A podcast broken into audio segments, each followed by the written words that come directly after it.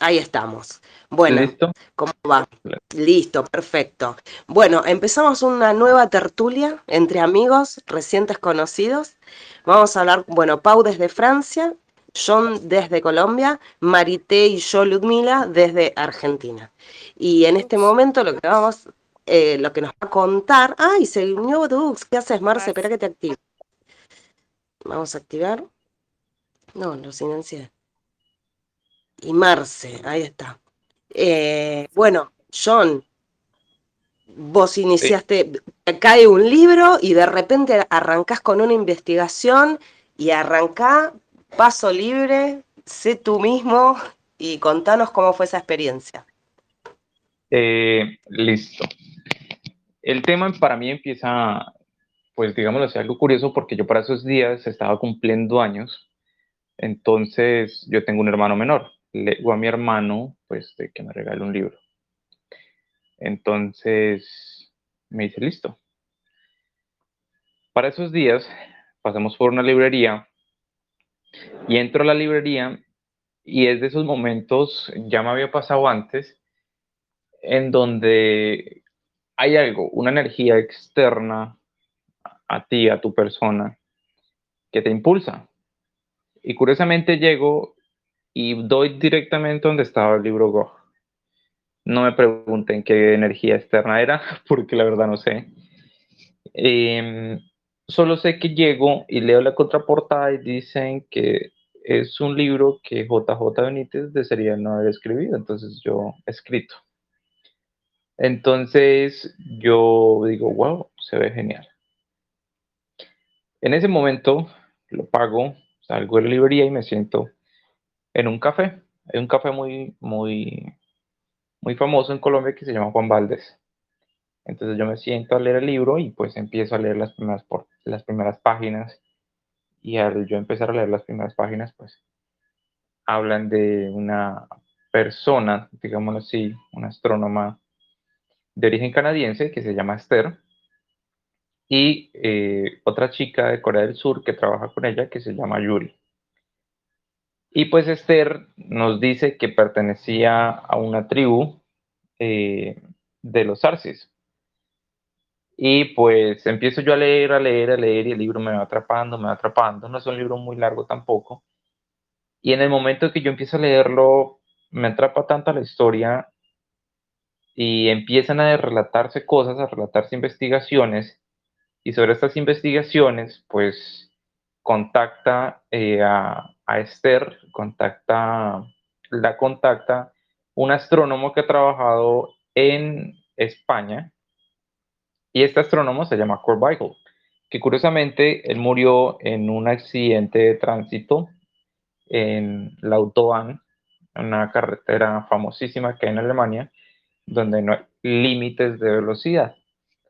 Entonces yo empiezo a investigar y resulta que mm, el accidente no fue un accidente normal. Sí, fue un accidente donde al caballero le habían cortado los frenos y pues él, irá a más de 100 kilómetros por hora, pues en determinado momento le fallaron.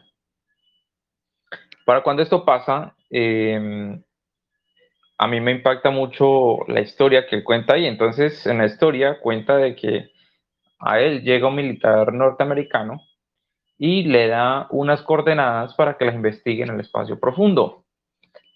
Y resulta que esas coordenadas eh, dan con él, eh, pues con el astrónomo alemán, y el astrónomo alemán decide investigar. Justamente tengo las coordenadas em, por aquí a la mano, y esta persona se pone a investigar las coordenadas a ver de qué se trataba. El militar norteamericano le dice que investigue algo en el espacio profundo. Entonces, él dice que han investigado o que el gobierno norteamericano sabe la existencia de algo que se aproxima a la Tierra y le han denominado nombre Gog. ¿Sí? Y el nombre Gog, pues proviene de la Biblia, creo que es en Ezequiel 4, eh, 5, o me corrigen, donde dice que Gog eh, nació de las tierras de Medio Oriente donde también se menciona Magog, que dice que salió para combatir al pueblo de Jesús, o de Dios, como lo llaman. Entonces, con el pueblo de Yahvé.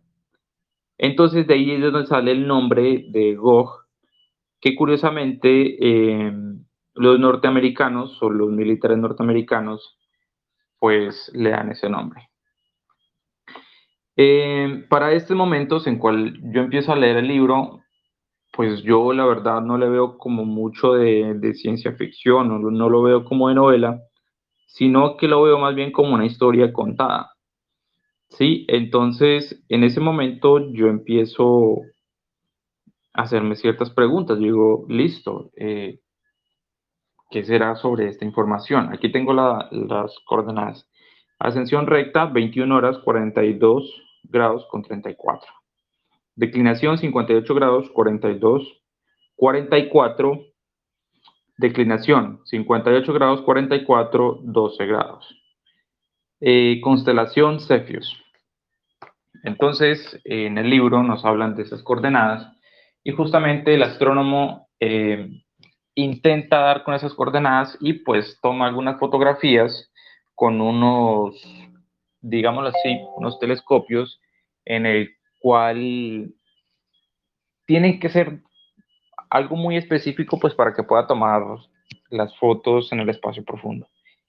Y dan con que mm, esta investigación arroja sobre una roca que viene de la nube de Oort y eh, curiosamente esta roca la mencionan en la película No miras hacia arriba en Netflix que se la estrenó el 24 de diciembre para Latinoamérica que me pareció muy muy curioso porque mm, o sea, nos hablan exactamente de lo que se habla en el libro Gog. No sé si se inspiraron ahí o sería primado negativo tratándonos de eh, mostrar. por un lado tenés el primado negativo. Por otro lado, buscan ridiculizar. O sea, que la masa vea, intente eh, que seguir dormida, ¿no? Eso es lo que yo veo que se busca. Eh, creo que muchos saben que un evento va a suceder y nos vienen anunciando desde todas las profecías. Así que yo creo que fue más bien a propósito. Sí, yo creía que sí. ¿Y saben algo curioso? Yo siempre he sentido que yo no pertenezco a este planeta. Sí, yo tengo una sensación en el pecho de que yo a este planeta no pertenezco y me siento como en prisión, digámosle así, como en un cuerpo aprisionado y eso en ocasiones me genera frustración, me genera como ansiedad de no poder saber hacia dónde ir o así. Y esa sensación siempre la he tenido, de no pertenecer a este planeta. Y entonces, justamente yo para esos días tenía como una sensación de ansiedad en el pecho, ya la venía experimentando hace unos tres meses antes de encontrar el libro. Y para, para cuando encuentro el libro, la sensación se me va. Yo el libro me lo leo en cuatro horas me siento en ese café y me lo leo en cuatro horas y fue tal el impacto que me genera a mí el libro que yo empiezo a investigar, yo veo a ver si esto es real o no. Y es cuando yo empiezo la investigación de campo y yo digo, si esto es real o no, no soy la única persona que se ha leído el libro. Yo creo que hay mucha gente que ha leído el libro y está tratando de investigar o de encontrar a ver si esto es real y me pongo a buscar en YouTube canales sobre que hablen del libro, de la investigación del libro y resulta que no encuentro ninguno. Hay muchos canales que pues pasan de audiolibros y ese tipo de cosas.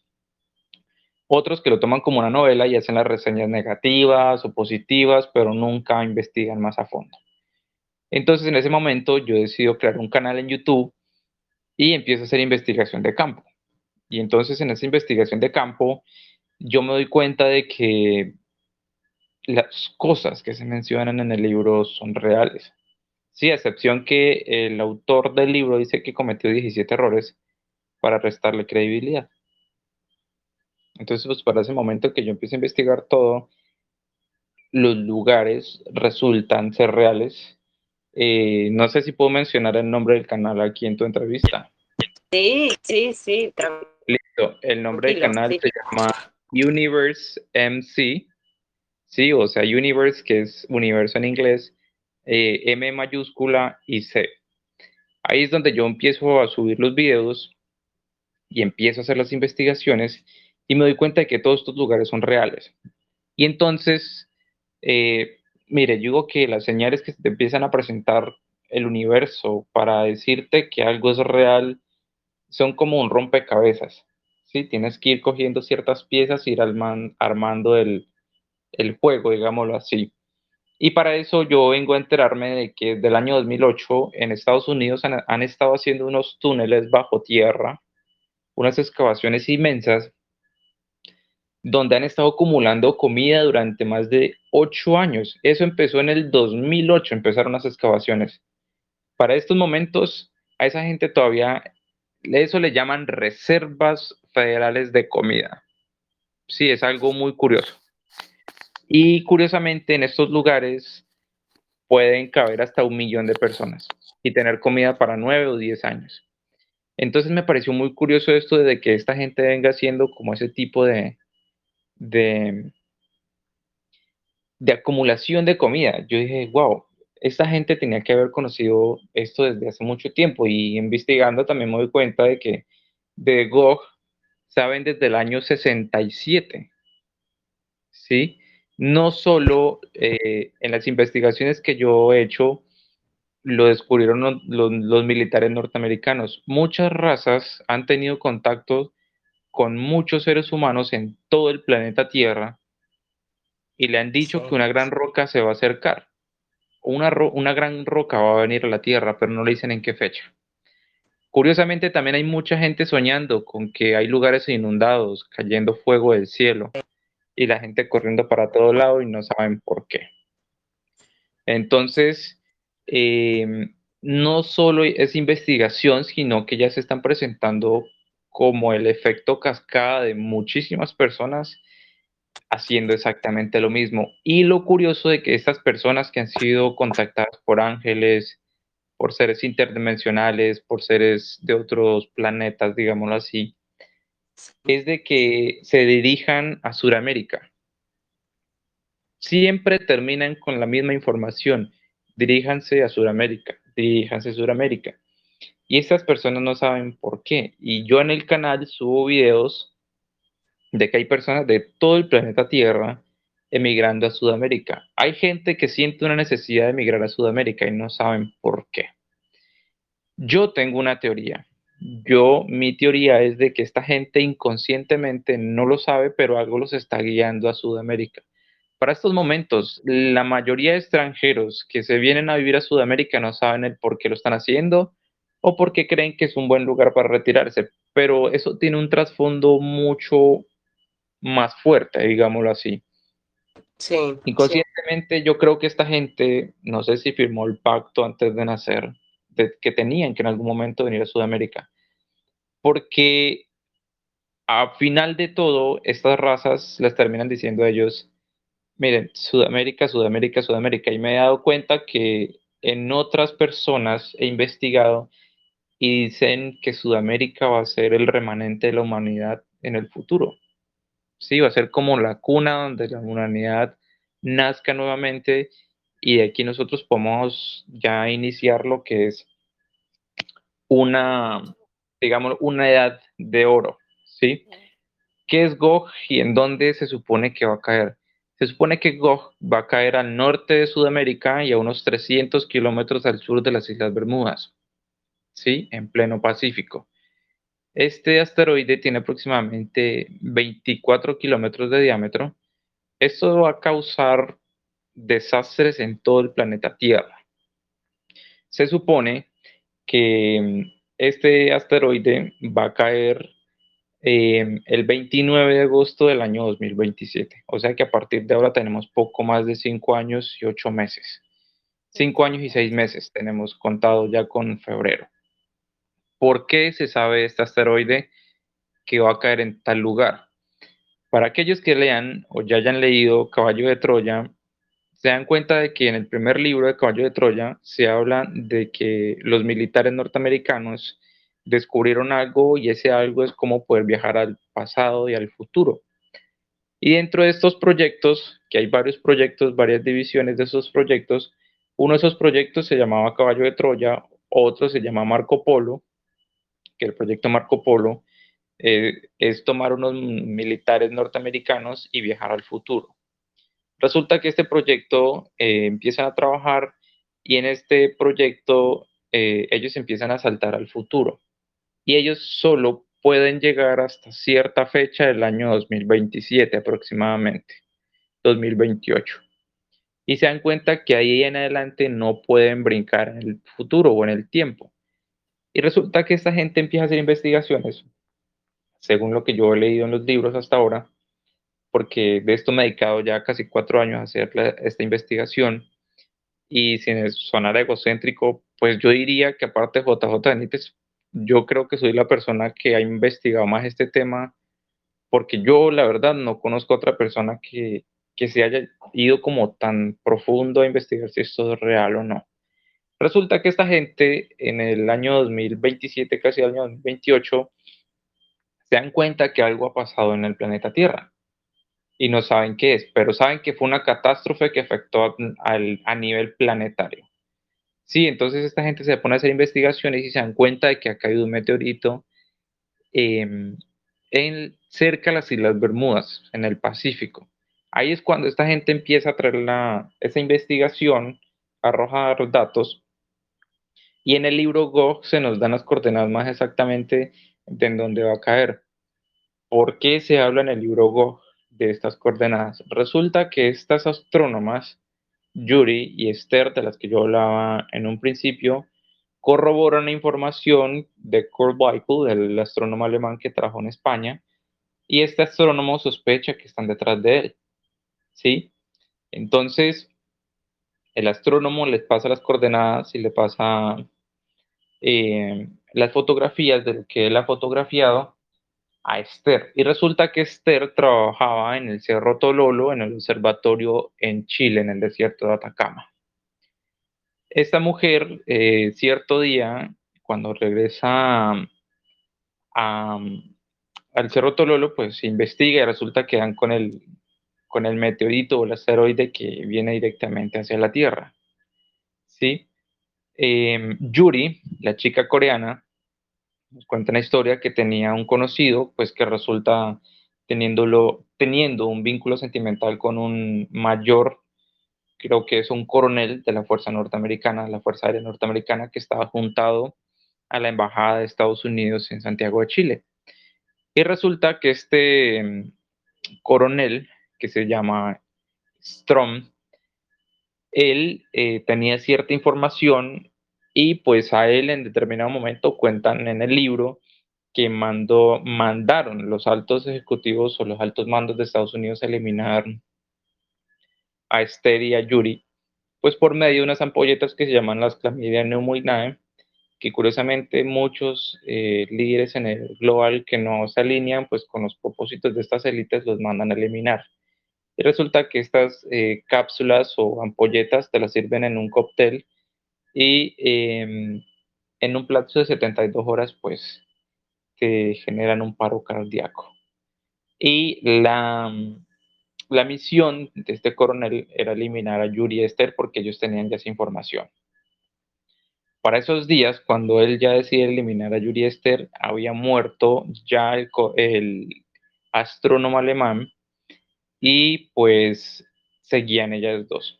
Yuri habla con Esther y pues Esther da que ellas están corriendo peligro con esa información y ellas deciden pasárselo a un periodista chileno que se llama John Amfrons, que de hecho yo también tengo la, entrevista con una amiga que él tuvo y también está en el canal. Entonces yo ya le pregunto en qué trabajaba él y todo ese tipo de cosas. Amfrunz era un periodista chileno que también investigaba temas ovnis y temas del espacio, todo lo que tuviera que ver con, pues, con información importante. Y em, en un determinado momento, cuando el coronel está eh, haciendo un cóctel a, Yuri, porque en ese momento le iba a echar la, la, la cápsula, digámoslo así, o la ampolleta de este veneno, ella se da cuenta y ella le cambia el lugar en donde están los cócteles y ella lo invierte y resulta que el coronel, cuando se da cuenta que ella se toma ese cóctel, pues él le cuenta y le dice, mira, el meteorito va a caer en tal lado, en tal lado. Y esto ya lo verificaron el gobierno de los Estados Unidos junto con la Navy, o sea, la, Armada de los Estados Unidos. En este momento, em, resulta que el coronel muere y a él le hacen autopsia y a él le dan por muerto de un paro cardíaco.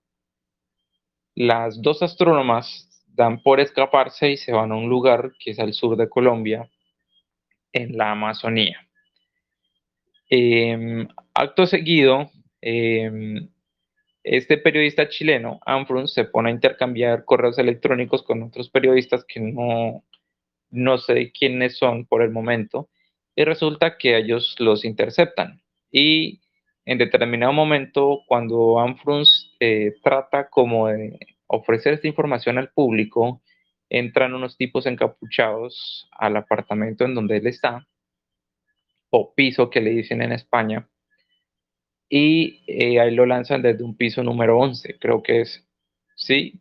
Y en los reportes policiales dicen que fue un robo, pero mentiras, eso no fue un robo, fue una muerte premeditada que le hicieron a ellos para que no hablaran. Esto siempre ha pasado con personas que han llevado como ese tipo de cosas a querer contarle al público eh, de cosas que esconden los gobiernos, pero pues no lo hacen, ¿sí? También viene muy de la mano y de la par que las élites o los megamillonarios actualmente del planeta Tierra, por ejemplo, como Elon Musk con su compañía SpaceX, han estado haciendo y enviando misiones espaciales en tanta cantidad de, veces que nunca en la historia se había visto que el ser humano hiciera tantas misiones espaciales en tan poco tiempo. Resulta que las élites tienen previsto abrir un hotel espacial para el año 2027, para enero del 2027. Entonces, ustedes simplemente busquen en Google o en algún otro lugar 2027 y se van a cuenta de que están pasando muchas cosas en las cuales uno ya empieza a ver esto como un poco raro. También el tema de las vacunas y todo esto tiene que ver directamente con el año 2027, ¿no? El tema del famoso virus fue lanzado pues para que muriera la mayor cantidad de personas y em, eliminar a la población más débil, ¿sí? Personas ya de la tercera edad, personas con problemas de salud y todo este tipo de cosas. Y otra fase, pues viene ya es con las vacunas. El propósito de esto es quitar la mayor parte de la población del planeta Tierra para cuando llegue esto, em, pues no haya tanta gente para pelear. Otra cosa de la que se tiene información es de que va a haber un invierno, digámoslo así, nuclear, cuando caiga este meteorito.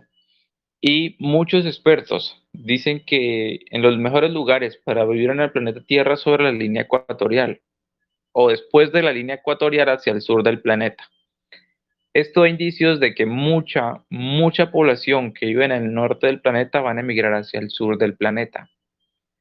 Y en estos casos, pues el sur del planeta en el hemisferio de las Américas es Sudamérica. Sí, entonces va a haber una población desmedida emigrando hacia Sudamérica que se van a digámoslo así, a establecer en países como Argentina, como Brasil, como Ecuador, Perú, Colombia, Chile, Uruguay, Paraguay, Venezuela. Sí, entonces no tanto en Venezuela, en las, en las zonas costeras, pues porque eso va a estar tapado también de pura agua. Entonces, eh, investigaciones más, investigaciones menos, se nos han dado cientos de señales, y no solo a mí, sino a otras personas, y también cientos de señales de otras personas, por ejemplo, como Parravicini y otras eh, monjas del año 507, 1507, donde se habla de que va a caer una gran roca del cielo. Sí, entonces no es solo JJ Benítez que está diciendo esto, sino son cientos y miles de personas. Curioso que cuando nosotros íbamos a investigar eh, hace poco, nosotros viajamos en el mes de diciembre, aproximadamente el 29, hacer investigación y durante esa investigación nos acompañó una luz, yo creo que durante un minuto o minuto y medio, sobre un cerro. Iba a la misma velocidad y a la par en que nosotros íbamos viajando en el vehículo y nos alumbraba, nos hacían como señales de luz y en determinado momento se desaparece. También he tenido como, como este tipo de cosas donde yo puedo ver solo luz y en determinado momento se corre el lugar y también desaparece. Entonces, eh, lo que hemos investigado hasta por el momento de Gog es real. Sí, yo creo que la NASA tiene, le va a dar otro nombre. Eh, según investigaciones nosotros hemos hecho, una noticia esta, pues, de este calibre no se va a poder guardar durante mucho tiempo. Alguien va a tener que dar el primer aviso de esto y, y para más tardar nosotros creemos que al año 2024, 2025, 2026, eh, para los primeros días o meses de 2026 se estaría filtrando esta noticia de que esta gran roca podría venirse, porque si esto es real, hasta donde nosotros tenemos entendido, la roca empezaría a verse desde diciembre del año 2026 a principios del año 2027 para enero. Entonces, eh, posiblemente eso cree caos, caos, caos a nivel global, ¿sí? Eh, anarquía y todo este tipo de cosas. Y pues antes de eso, de que caiga la gran roca, tiene que haber una tercera guerra mundial, ¿no? Esto ya se desvía un poco del tema de lo que nosotros estamos hablando de Gog. Y Gog se supone que va a venir a calmar esa tercera guerra mundial. Entonces, eh, no sé si ustedes tienen algunas preguntas y en determinado momento que yo me haya saltado algo de información, pues ustedes se las vuelvo a recalcar. Bien, eh, a ver, Paulita, yo, eh, perdón, yo estimo que estuviste escuchando lo mismo que yo y tuviste la misma sensación que yo. Y seguramente vas a preguntar lo mismo, así que te doy paso. ¿Sí? Voy a preguntar, eh, sí, gracias. Eh, el tema de los sueños. Mi hija, que pronto cumple 16 años, voy a, ya ha tenido el año pasado dos veces el mismo sueño y ella no está al tanto de todo esto. En uno de los sueños, ella es, eh, me, me relata todo y es un meteoro, como un planeta que viene. Es todo nebulosas, como un cielo que vemos el universo, digamos, pero es como con nebulosas, nubes, naranjas, y se aproxima a la Tierra y nosotros nos alejamos y me dice, nosotros vamos subiendo, nos vamos a las montañas. Y me dice, nosotros es como que estábamos de Tafí del Valle, es en la ubicación en los en las precordilleras de los Andes, en el norte de Argentina, noroeste, eh, y me dice íbamos como que subíamos más. Y hace un mes y medio, en diciembre, ha vuelto a tener el sueño y me dice, mamá, esta vez era como que se acercaba un planeta o algo, o a la Tierra, era un caos, mucho fuego, mucha la gente, una cosa, una locura, pero nosotros no nos hacía nada. Eh, nosotras estábamos como ligeras, como que sin equipaje, éramos livianas y nos trasladábamos, nos íbamos a la nueva Tierra y le digo cómo nos trasladamos.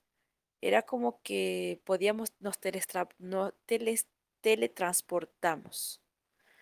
Eh, así, en un abrir y un cerrar de ojos no nos dolía nada y nos llevaban a esa nueva tierra. Eh, me ha dicho era la luna, parecía ser como que era la luna. Nos vamos, me dice, pero mucha gente queda. Ah, bueno, eso ah. por, por el lado de de, eso de los sueños. Después, con respecto a que te sientes de otro, que no sos de aquí, eh, me pasa igual toda mi vida. Yo, así haciendo entre paréntesis, yo recuerdo desde el momento que salgo del vientre de mi mamá, me acuerdo del quirófano, ella ha tenido cesárea, del médico que me recibe. Eh, tengo memoria de antes de venir a este plano, lo que era yo, energía, una, así, y me ha costado muchísimo adaptarme al cuerpo. Eh, a mí cuando tenía tres, dos años, siempre le preguntaba, tres años le preguntaba a mi mamá si ellos sabían lo que era aquí, pero ellos no entendían de lo que yo le hablaba. Eh, yo hacía muchos viajes astrales, volaba y mandaba explorando. Y una de las cosas que me cuesta mucho hasta el día de hoy es la adaptación a mi cuerpo. Por eso es el, los problemas de subida y bajada de peso que tengo. Bueno, eso por un lado. Después, Luz, si tienes algo para agregar. Eh, yo quería, agregar, sí, yo quería agregarte algo. Eh, verán, yo con ese tema de, no pertenecer acá, yo he tenido problemas también con el tema de la alimentación. Yo siempre me he dicho, ¿por qué tenemos que estar comiendo todo el santo tiempo? Sí, entonces eso para mí es como un problema. Yo digo, sería bueno como crear algún tipo de comida nosotros, poder consumirla ahora y comernos, comer otra vez en ocho días. Yo digo, ¿por qué todo tiene que ser estar comiendo y comiendo y comiendo? Y para complementar todo esto, em, la experiencia mía no viene de mí. Verán, mi familia, eh, esto es muy curioso lo que les voy a contar. Esto es personal, casi no se lo cuento a mucha gente, creo que Marita lo sabe un poco y algunas cuantas personas. Pero mm, mi familia, o sea, mi madre, mis tías y mis tíos, desde que estaban en, en, en el campo que ellos, cuando estaban eh, niños, a ellos llegaban unas luces al cuarto de ellos, unas luces pequeñas, traspasaban las paredes y unas luces de color blanco, un blanco azulado. ¿Sí? Y entraban a las habitaciones de ellas y las miraban y después se iban. También habían, ellas me explican que había unas bolas como unos balones de metal, un metal brillante que siempre estaban cerca de ellos en la finca y se iban a unas velocidades impresionantes hacia el cielo. Y todo esto, y, ellos me vienen contando eso hace algún tiempo, yo no sabía esto. Y yo desde los 13 años que estaba en una finca, también estábamos de paseo, una, una quinta que le dicen en ciertos lugares. Estábamos de paseo y estaba yo justo con otra niña, yo tenía 13 años, y miramos una luz que estaba como en el cielo, del mismo color como un azul blanco, azul, y era como una esfera gigante y bajó, yo pensé, yo dije, no, se cayó una estrella, yo pensé que era una estrella. Y quedó, estamos en un valle, y en ese valle estamos nosotros como en una loma, y veíamos eh, la punta de los árboles como una línea recta. Y esa cosa se quedó, yo creo que a, a unos 30, 40 metros o 50 metros de la punta de los árboles, y esa cosa era tan grande que iluminaba casi todo el valle. Y lo curioso es que nosotros llamamos a los papás de ella y ellos no la podían ver. Entonces ella y yo sí la podíamos ver y ellos no. Entonces me pareció algo muy curioso y de pronto hasta me estoy volviendo loco. Esa fue la primera vez que yo tuve experiencia con ellos. Sí, yo le, yo le digo a ellos, no sé qué nombre darles. Para cuando esto empieza a pasar, yo desde esa edad me empieza a entrar una curiosidad por aprender absolutamente de todo pero todo sobre temas místicos, ¿sí? Física cuántica, todo lo que tenga que ver con el espíritu, con potenciar la mente, con absolutamente todo eso. Hasta que mm, me doy cuenta de que si yo iba a algún lugar, habían esferas que me seguían. Y un día, curiosamente, vamos a, a montar cicla con un tío y nos damos cuenta de que una esfera nos seguía pero esta esfera era ya de color verde con como un color naranja. Y se posaba por unos 300 metros donde nosotros estábamos y nosotros íbamos bajando de noche y ese día yo recuerdo no teníamos linternas en las ciclas. Y esa cosa nos acompañó durante el camino durante un buen tiempo y se desapareció en el cielo. Yo, ah, curioso. Yo tengo grabado dos videos, voy a ver si te los envío por Telegram. Eh, ah, creo que ya te los mostré, eh, ¿no? Eh, centésimo mono, donde, donde solo se dejan ver como de mí, digámoslo así, y otra señora va a verlo y ellos se desaparecen. ¿Sí? Y es curioso esto porque yo empiezo a tener esas experiencias y resulta que en el apartamento donde estoy ahora, llega un momento en que mm, yo estoy como dormido, digámoslo así, y en un momento como que me despierto y yo ese día estaba, estaba así, eh, boca arriba, cuando veo que por el frente de donde yo estoy aparece una nave, como el famoso platillo volador, pero una luz tan intensa de color azul con blanco que yo la veo y da una vuelta hacia, la derecha donde yo estoy. Y mm, por la esquina donde yo estoy, eh, que es de la pared, aparecen como tres seres, como de tres o dos metros diría yo, pero eran seres transparentes, y por donde ellos pasaban como que se deformaba el espacio-tiempo, se volvía líquido. Y recuerdo que uno de ellos me ofreció la mano y de ahí yo perdí el conocimiento. Y desde ahí yo he tenido esa necesidad de ir a como a una, una terapia de hipnotización o algo así, donde yo sé que hay un mensaje que ellos me dieron. ¿Qué mensajes? No sé, pero yo sé que hay un mensaje.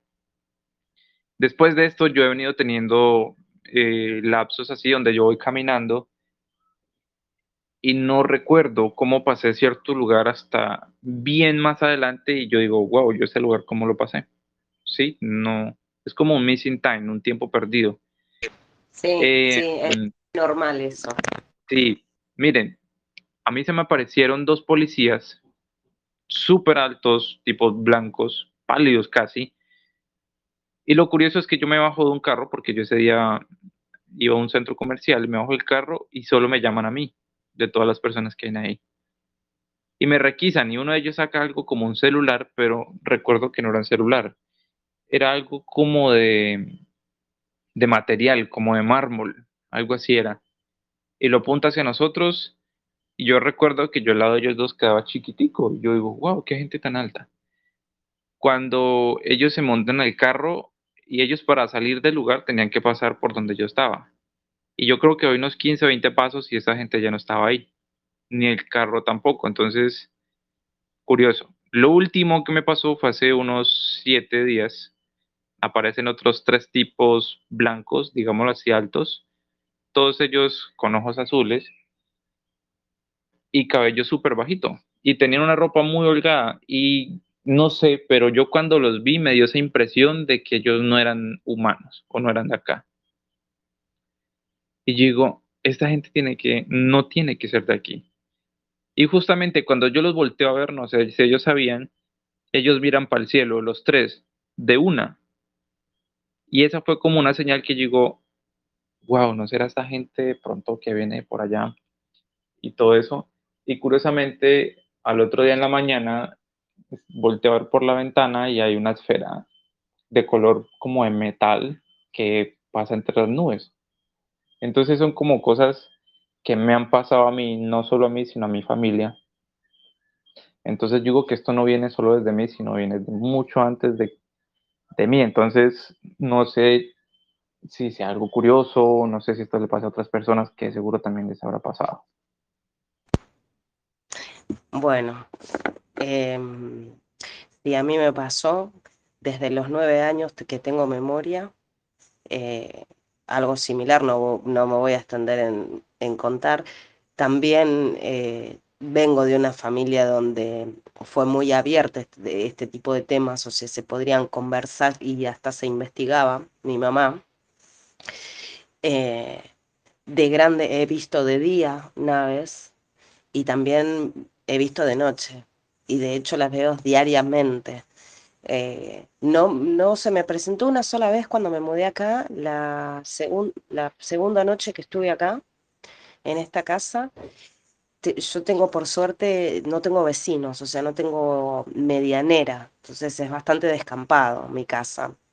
Y al costado, o sea, lo que bordea el límite de la casa son unas, se les llaman cortaderas o colas de zorro.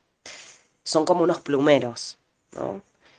Y, entre las hojas bien al ras del suelo, se ve de noche, eran como las 12 de la noche, que el nene me había pedido algo y yo fui a la cocina.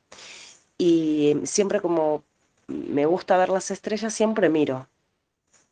Y entre las plantas veo una esfera, un orbe de color azul. Y hace unos días atrás eh, me pasó de esto que decís, que los ves solamente vos, a mí también me pasa. Porque suelo que, quedarme mucho tiempo mirando el cielo. Y vivo cerca del mar, entonces también, o sea, busco eh, poder ver estrellas. Y siempre estoy pidiendo señales. Señales, de si hay alguna nave que titile o que haga algún color, que haga algún movimiento, y me responden. No tuve contacto, o sea, no recuerdo haber conscientemente. Si me llego a encontrar algún ser que lo veo medio rarito, seguramente le preguntaré si, si es. Seguramente lo encare. Y hace poquito me pasó, hace un par de días atrás, de era el atardecer, o sea, todavía era de día, y en dirección a la playa, o sea, dirección al mar, eh, para el sur, digamos, una luz, una esfera, eh, al principio era blanca y después se puso un azul intenso. Y esa nave se hizo muy grande, entonces estaba con mi marido y le digo, mira, mira, no, no veo, no veo, no veo, no distingo, ay, sí, ahí la veo que se va moviendo. Y él entra para la casa y yo me quedo afuera. Y seguía observándola y de repente se hizo enorme, pero enorme es, ¿cómo te puedo explicar? Eh, llegó un momento de que era, comparándola, era, si ponía mi dedo al lado de la esfera tenía la misma medida y fue cambiando las tonalidades de azul a blanco. Después se hizo un poco más chiquito y siguió su rumbo. Después la perdí. De día estoy viendo varias, eh, algunas eh, al atardecer suelo verlas más. Y del mar también he visto que salgan, pero eso era cuando era más chica. Tal vez eh, es un tema de tal vez de conciencia, un tema estar abierta, de estar abierto a ese conocimiento eh, mi marido es bastante tosco, no los suele ver. O sea, yo veo la esfera y él no las ve. Te quería comentar algo eh, sobre Go, que creo que me desvié un poco del tema.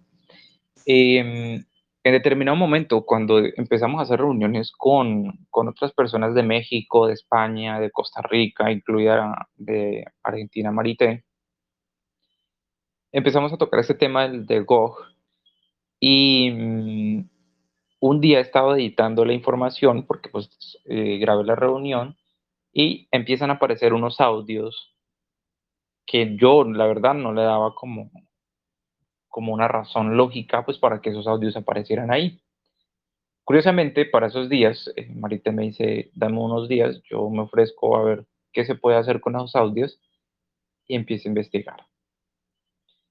Y da sorpresa de que Marité, el hermano de Marité, nos dice que, que eran en alemán. Eh, ¿Me corroboras, Marité, por favor? Sí, era en francés, pero no se entendía bien, pero en alemán eh, se entendió. Y bueno, lo que decía era ellos son. Bien, entonces, eh, complementando con esto, con lo que dice Marité, no sé, pero pues Em, ciertas personas me han dicho por ahí, si estás manejando esta información y esto es real, pues deberías de tener un poco de cuidado, ¿no?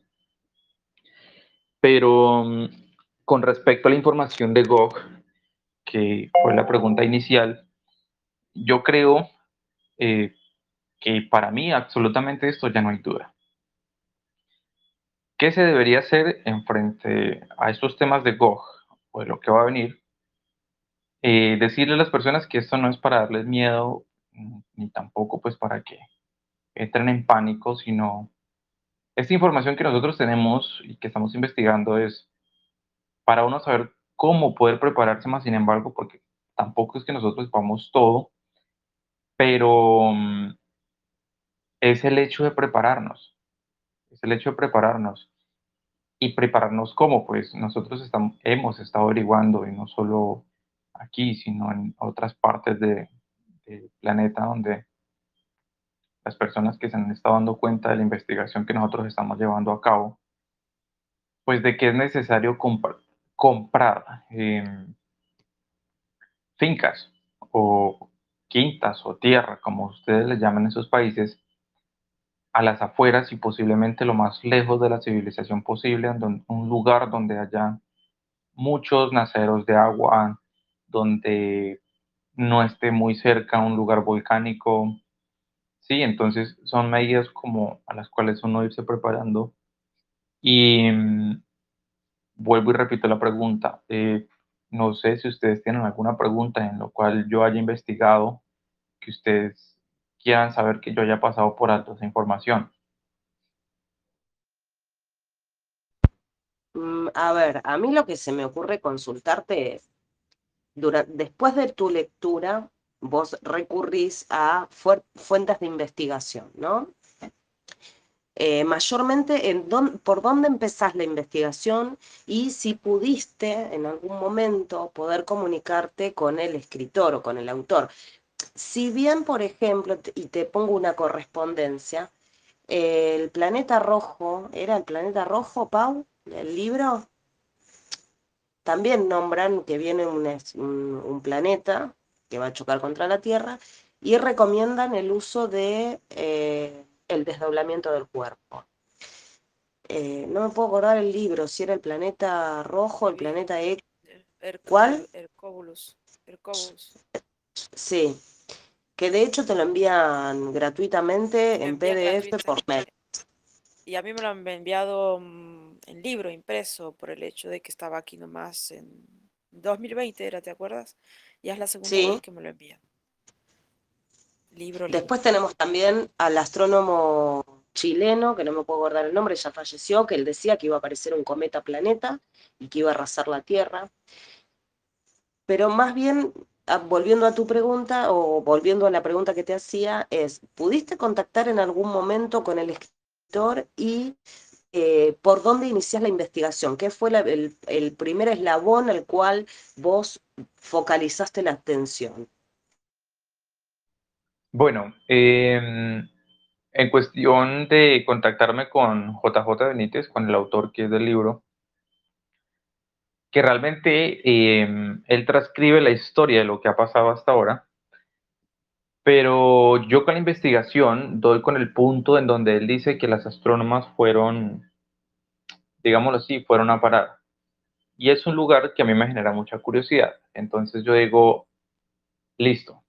em, para ese punto me dicen que han trabajado en un reservorio de mariposas que se llama la Reserva Paguay, que está en el departamento del Putumayo, al sur del país, al sur de Colombia.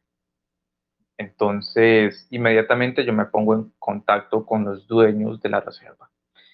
Para esos momentos, que era el año 2020, cuando yo empiezo a hacer la investigación, estaba absolutamente todo cerrado. ¿Sí? Entonces, me era muy difícil eh, tratar de hacer ciertas investigaciones aquí y allá, pero yo digo que por algún lugar tiene uno en donde cogerse, digámoslo así, o donde echar mano. Resulta que yo con esta investigación empiezo con los dueños de la Reserva Paguay y empiezo yo con ellos. eh, ¿La Reserva Paguay es real o no? Porque esto se habla en el libro. Me dicen, sí, la Reserva Paguay es real, nace en el año 2010, aquí y allá. Entonces yo le empiezo a hacer preguntas sobre si posiblemente ha visto a dos mujeres con las características físicas que tienen, pues, eh, la coreana y la canadiense, que es Esther. Curiosamente, ella me dice que han trabajado muchos, eh, muchos extranjeros eh, en esa reserva y me dice que esa información es posible que ellas dos existan, pero que esa información ella no me la podía dar porque era una información pues privada. Y resulta que doy con la información y me pongo a investigar también un lugar que se llama El Fin del Mundo, que está cerca de la Reserva Paguay, y resulta que el lugar también es real. Entonces yo empiezo, yo empiezo a hacer investigaciones sobre si estas dos astrónomas realmente estuvieron por los lugares y hasta donde he investigado es real. Sí, decidí no investigar más por la propia seguridad de ellas y pues de pronto por la propia seguridad mía, en donde yo no vaya a meter mucho la mano y pues resulte eh, en algún tema o en algún problema por ahí. Eh, ya ciertas personas de mi familia me lo han dicho y eh, ¿alguien quería hablar? No, yo, yo te escucho, te estoy esperando a terminar que le quiero preguntar a Marite. Ok, escuché la voz de un hombre. Eh, No, hay hombres el susurro del fondo. Bien. Entonces, eh, yo trato como de investigar a las dos astrónomas y eh, la investigación final es de que realmente hubieron ciertas personas por ahí. Entonces yo llego al lugar en donde se supone que ellas están radicadas, pero pues entonces me doy cuenta que el lugar es real. Sí, el lugar es real, el lugar es grande. No me pongo a hacer investigación de más de fondo, pues por lo que les dije, el tema de la seguridad y todo esto. Me pongo a investigar las otras cosas, los otros datos que él da en, el libro. Por ejemplo, él habla de un lugar que se llama Mocoa, que donde es el padre de, de, de Esther, que es no English, resulta que la ciudad es real. Esta ciudad sufrió una avalancha que creo que fue noticiero en todo el mundo en el año 2017, donde se llevó técnicamente el medio municipio o medio pueblo y eh, fue noticia en el año 2017. Si gustan, lo pueden buscar Avalancha en Mocoa en el año 2017, creo que fue, y ahí le aparece en YouTube. O sea que el lugar es real. Otro lugar en el cual se habla, que es una otra ciudad, otro municipio que se llama Puerto Asís, que está cerca de la frontera con el Ecuador, resulta que también es real el lugar. ¿sí? Tiene aproximadamente unos 60 mil habitantes entonces nos vamos dando cuenta de que estos lugares son reales. Por ejemplo, la Reserva de los Arces es totalmente real. Para estos momentos,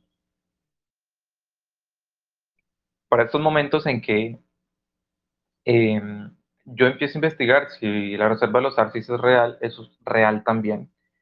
Eh, es una reserva que está muy cerca a la frontera con Estados Unidos, que está en Canadá. Y em, las montañas de las cuales se habla en, en, el, en el libro eh, también son reales, ¿sí? También son reales. Algo de lo que en estos momentos estoy investigando es de que tiene mucha similitud con los indios Hopi de los Estados Unidos. Porque ellos hablan de, también de una profecía en el cual viene algo del cielo en el cual va a calmar las guerras que están habiendo en ese momento. Entonces, me doy cuenta de que no solo estas profecías son de los Archis, sino de, em, de, los, de los indios Hopi y de otros también. Em, con respecto a la chica coreana, estuve averiguando unos nombres, por ahí alcancé a averiguar un nombre que pues por seguridad no lo voy a dar, pero resulta que dan con las características similares de esta chica. Entonces me dieron un nombre, no sé si sea real, hasta el momento. Hasta el momento el libro lo sigo investigando. Em, yo creo que he investigado ya un 60, un, no, más, un 85%, un 87% del libro. Y con todo lo que he dado es real. Hay ciertos 17 eh, errores de los cuales se habla JJ eh, Benítez, que él los explica en la página de JJ Benítez, eh, quién solucionó los 17 errores. ¿Sí? en el libro se dice el nombre Tupumayo y resulta que no es Tupumayo, es Putumayo. Es un departamento eh, en el sur del país, o sea, en el sur de Colombia. Un departamento es equivalente como a un estado o a una provincia en otros países. Eh, he estado investigando también, eh, en la NASA tienen un asteroide de esas similitudes que se llama 1990 NC, que está previsto que pase muy, muy cerca de la Tierra para el año 2027, curiosamente. No es para eh, agosto, sino creo que es aproximadamente para noviembre. Entonces, eh, por el momento me falta y estoy tratando de, de dar con, JJ Benítez para, para que me una entrevista y mostrarle la investigación que yo he tenido sobre todo ello, pero JJ Benítez ya lo he reiterado en otras cientos de entrevistas que estaba dando estos últimos días, de que eso es real. Es real, no, no es una novela, no es algo de ciencia ficción, entonces es absolutamente todo real. Yo en el canal de YouTube eh, tengo videos de cómo nosotros podemos empezar a prepararnos y todo esto, porque esto se trata de crear equipo con otras personas, ¿sí? Eh, irte por una finca, no puedes solo estar tú y tu familia y pues tratar de defenderlas, ¿no? En este caso se trata de, de, de hablar con ciertas personas que estén en afinidad con la información que uno tiene y poder trabajar de la mano en este caso, porque eh, para esos momentos, en cuando la anarquía empieza a reinar, créame que el ser humano o algunos seres humanos van a sacar lo peor que tienen de ellos, ¿sí? Por tratar de ellos sobrevivir. Em, en el libro se habla de que en las primeras 72 horas van a morir aproximadamente 1.200 millones de personas. y se habla de que los terremotos van a estar sobre la escala 10 de Richter, que es la escala máxima. ¿Sí? En Valdivia yo tengo registrado de que se generó en 1968, creo que fue o poco antes, em, el terremoto de Valdivia, que movió un kilómetro de playa em, en Chile. Eh, esto también generó eh, otros tsunamis y otras cosas en, en, otras partes del planeta Tierra, sin tener en cuenta o consideración de que esto, al momento del impacto, se van a activar todos los volcanes del planeta Tierra. Para el año 2020, en Ecuador, hubo una erupción volcánica que la ceniza, al, al estar en la estratosfera y en la atmósfera, eh, tapó la luz solar. Ahora miremos esto por 100 o por 1000, que son todos los, los volcanes del planeta Tierra. ¿Sí? Van a tapar toda la luz del, del, de la Tierra, digámoslo así, a nivel global, toda la luz del Sol. Y esto se supone que esto va a estar aproximadamente por nueve años, que no nos va a entrar luz solar. Aparte de esto, hay que tener en cuenta que la Antártida, en la investigación que estoy haciendo, es de los continentes, digámoslo así, donde más acumulaciones por kilómetro cuadrado hay de volcanes. Entonces, hay aproximadamente más de 100 volcanes, de volcanes grandes y volcanes pequeños en Antártida, que todos estos volcanes van a, van a erupcionar. Y pues curiosamente todo este hielo se va a empezar a, descongelar, ¿no? Y em, a causa de eso van a haber territorios que van a ser totalmente tragados por el agua. ¿sí? Las costas van a desaparecer absolutamente. Todo lo que nosotros conocemos actualmente, con el impacto de este asteroide, va a haber efecto dominó en absolutamente todo. En todos los lugares, por ejemplo, estamos haciendo investigaciones con algunos em, geólogos que hasta el momento no hemos terminado la investigación, pero se supone que en, algún momento, si hay un terremoto de más de escala 10, todo lo que es el, el anillo de fuego que viene desde Alaska hasta las costas de Chile se va a activar. Y en esos momentos, cientos, cientos de kilómetros de tierra se van a ir mar adentro. O sea, que esto quiere decir que todos los países que tengan costas en el Pacífico van a perder playa. No sabemos de cuánto tipo de, de, playa o de kilómetros hacia adentro estaremos eh, hablando. En la película del año 2012, que se estrena la película esa que es supuestamente apocalíptica, se miran en el momento en que eh, esta familia va escapando de un avión, en cómo porciones gigantescas de tierra van directamente tapándose con el agua. Va a pasar algo similar con esto. Entonces, eh, sin tener en cuenta también de que la caldera Yellowstone va a erupcionar. Entonces son cientos de cosas que van a ir en efecto dominó y efecto cascada que se van a ir agravando. Gog no es el fin de los tiempos o el fin del mundo, como lo llaman muchas personas en las religiones, sino Gog viene a representar el fin de una era, ¿sí? Y a comenzar otra. Entonces, los que queden vivos van a poder gozar ese tema de, la venida de Jesús porque yo la verdad no soy religioso, pero sí quiero un ser superior. Y en el libro se nos da un indicio de que en Caballo de Troya, se nos habla en los libros finales, que Jesús va a venir después de, de lo que va a pasar con el meteorito, ¿sí? Aquí es donde entra mucho en relación con lo que están diciendo los cristianos que estamos viviendo el fin de los tiempos. Sí, yo le veo mucha relación a esto porque dice que el fin de los tiempos o la venida del Padre está cerca. Entonces se supone que Jesús va a venir nueve a diez años después de la caída del meteorito del año 2027. Eso sería para el año 2036 aproximadamente. Que vamos a tener contacto con civilizaciones a nivel masivo. Sí, las civilizaciones que están, digámoslo así, empeñadas en hacer el bien a la humanidad y en ayudarla van a venir con Jesús y pues van a tratar de ayudar al ser humano, ¿sí? Que curiosamente se han estado hablando de que el ser humano va a tener un contacto masivo con ciertas razas, pero va a ser en esos momentos.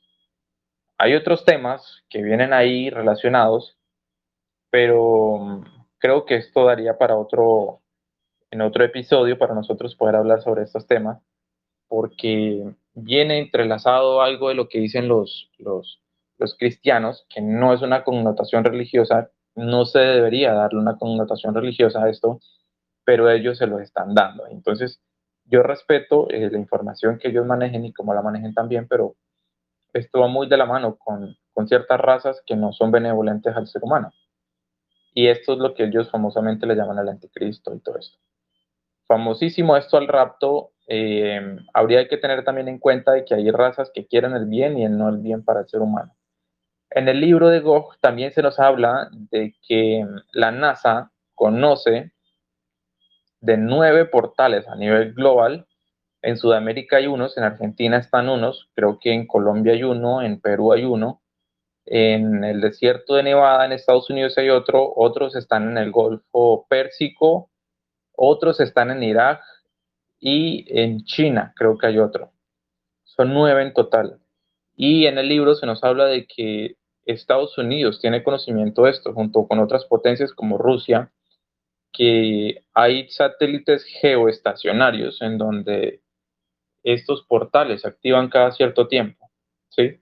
Solo que no son visibles al, al ojo humano, sino que estos portales están en infrarrojo. Y esa gama de, de colores el ojo humano no lo puede ver.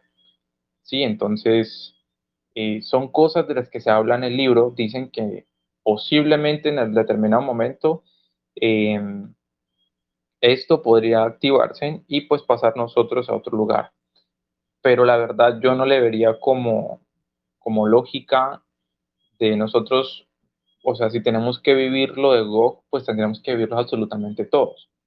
No, no es de que unos quieran pasar los momentos malos y los otros se van huyendo hacia otras partes. Eso es una visión mía que yo tengo, no sé si eso sea así, podría yo estar equivocado. Ahora, eh, estos últimos días he estado soñando de que la Tierra se está hundiendo y no soy solo yo, otras personas me han estado contando casi exactamente lo mismo. Y hay algo que se me está diciendo en el sueño, es de que hay un salto a una quinta dimensión. No sé a qué se refieren con eso. Y yo veo que nosotros tratamos como de pasar un portal, pero en físico. Sí, entonces no sé a qué se refiere esto, si, si son solo sueños o son solo imaginación mía o alguna cosa. No, no son imaginaciones tuyas. Voy por partes para acotar algunas cosas que decís. Respecto a los portales, sí, hay muchos portales. En Argentina hay, en, la, en el Amazonas hay, hay de hecho ciudades, y esto lo puedes, eh, después yo te voy a pasar un par de links para que veas y después de ahí puedas profundizar. Eh, respecto a la zona del Golfo, del Golfo de Yemen, te cuento un dato de color. Esa zona es eh, de tráfico, de comercio marítimo, pero casualmente las potencias del mundo pusieron sus, flotas todas sus flotas militares en ese golfo. Estamos hablando de todas las potencias juntas. ¿Por qué? La excusa que ponen o lo que informan del por qué van a poner sus flotas, estoy hablando de China, Gran Bretaña, Estados Unidos, Alemania, Francia, Irán, Corea y no me acuerdo cuántos más tienen flotas en ese golfo. Ellos dicen que es porque... También tiene ahí. Sí, es por la piratería, supuestamente, en ellos. Supuestamente, claro, por piratas que vienen con barcas y con lanzaflechas, pero mandan flotas de todo el planeta a ese lugar. En ese lugar están, hay portales. En ese lugar hay, y lo saben desde el 2004. Eh, después de todo lo que decís de por qué tenés estos sueños, bueno, y, el salto de la quinta dimensión tal vez desde mi visión o, tratando de hacer toda una retrospección y un análisis de toda la información que uno recibe, no solamente en sueños, sino también en, canalizaciones, que de esto vamos a hablar con Maite. Em, sí existe un, un cambio, o también digamos esto de que la venida de Cristo, yo creo que es una conciencia, es una forma de entendimiento, de pensamiento del grueso de la población, o sea, se llega a ese centésimo mono, ¿no? el poder co-creador de la mente humana. Y esto está comprobado desde experimentos hasta uno mismo lo puede poner en práctica y, termina creando realidades. Eh, por otro lado, estoy leyendo un libro que tiene que ver con esto, que me parece muy interesante. Eh, es un libro muy antiguo, pero complementa con uno que escribió recientemente un muchacho y lo subió un resumen a su canal de YouTube, que habla de eh, diferentes visitantes, diferentes razas que vienen acá, que cultivan acá, se hace un cultivo, una cosecha de almas, y eh, los originales, que son los seres humanos, que están acá como una especie de eh, desarrollo espiritual, ¿no? Comprendiendo que del otro lado, que también son, digamos, los malos, en realidad son la otra parte que están haciendo excelente su trabajo, porque saben utilizar todo. Y en una parte del libro comentan que tantas extinciones, o sea, todas estas extinciones que, que tenemos información por, por registros arqueológicos, en realidad son cosechas.